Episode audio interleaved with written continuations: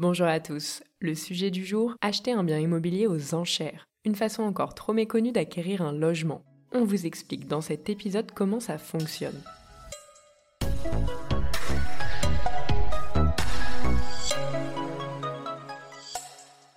D'abord, sachez qu'il existe différents types de ventes immobilières aux enchères, chacune ayant ses spécificités. La plus connue, c'est la vente notariale qui se déroule dans une chambre de département des notaires. Alors la procédure pour y participer, c'est assez simple, il suffit de remettre un chèque de banque qu'on appelle chèque de consignation à votre notaire. Son montant représente entre 10 et 20% du prix du bien. Bon, mais si c'est la méthode la plus connue, c'est pas forcément celle où vous réaliserez la meilleure affaire. Il y a donc en deuxième position la vente aux enchères domaniale. Et oui, l'État vend régulièrement des biens assez singuliers, des casernes, des gares, des terrains, et les rares habitations mises en vente constituent des biens issus de successions vacantes, c'est-à-dire qu'elles n'avaient pas d'héritier. Alors où se déroule-t-elle? Dans les préfectures de département ou dans les hôtels des impôts? Pour y participer, vous n'avez pas besoin de vous inscrire, vous pouvez simplement vous présenter le jour de la vente avec les documents requis et sachez que pour une mise supérieure à 7500 euros, il faut en votre possession le dépôt d'un chèque de consignation qui représente, lui, 5% de votre mise. Ce qui va vous plaire dans le cas d'une vente domaniale, c'est qu'il n'y a aucun frais de notaire et l'acte de vente est rédigé gratuitement. Enfin, en dernière position, on trouve la vente aux enchères judiciaires. Elle découle de saisie judiciaire, de mise en liquidation judiciaire ou de divorce. Ces ventes ont généralement lieu dans les tribunaux, c'est la seule filière qui vous impose le recours d'un avocat pour y participer. Car oui, seul votre avocat est habilité à porter les enchères pour votre compte. Il faut donc lui remettre un mandat signé qui indique votre enchère limite, ainsi que le chèque de consignation de 20% du montant de la mise à prix.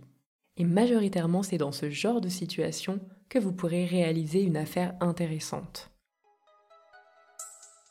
Bon, par contre, une vente aux enchères, ça se prépare. Comme tout achat immobilier, il faut savoir se rendre disponible pour visiter les biens qui vous intéressent. Et bien sûr, les dates et les heures de visite sont imposées. En général, en seulement deux ou trois visites, le tour est joué. Donc soyez souple dans votre agenda. Pensez aussi à bien consulter le cahier des charges. Il mentionne des informations capitales comme les frais à votre charge, le délai du paiement de prix, puis toutes les caractéristiques classiques du bien, descriptifs, surface, servitude ou encore charge de copropriété. Du côté de votre banque, même si ce n'est pas obligatoire, prenez rendez-vous avec votre conseiller, conseillère. Alors oui, contrairement à un achat classique, un bien mis aux enchères n'est pas conditionné à l'obtention d'un prêt immobilier. Mais attention, car si vous devenez l'acquéreur du bien, vous ne pourrez plus faire marche arrière. Faites alors preuve de prudence en vous renseignant auprès de votre banque pour établir un plan de financement et fixer le montant maximum que vous pouvez investir. Et encore une fois, attention, car plusieurs frais viennent s'ajouter au prix d'achat du bien.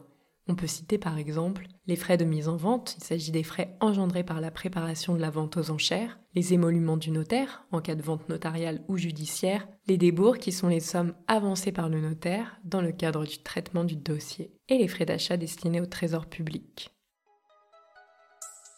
Ça y est, vous devenez l'adjudicataire du bien, pensez à l'assurer tout de suite, car une fois la vente aux enchères passée, vous n'êtes pas immédiatement propriétaire. Il faut attendre un délai de 10 jours dans lequel il est encore possible de surenchérir de 10% du prix du bien, excepté dans le cas d'une vente domaniale. Passé ce délai de 10 jours, vous êtes redevable du solde du prix. Dans les 30 jours suivants, pour une vente domaniale, dans les 45 jours pour une vente notariale et dans les 60 jours pour une vente judiciaire. Passé ces délais, des pénalités surviennent et sont majorées au-delà de 75 jours. Donc pendant ce laps de temps, vous aurez alors un rendez-vous avec un notaire pour verser le solde du prix. Et c'est pendant ce rendez-vous que le notaire vous remettra les clés et que vous serez officiellement propriétaire. Si vous avez aimé cet épisode, n'hésitez surtout pas à le partager autour de vous. C'était l'immobilier décrypté par Se Loger.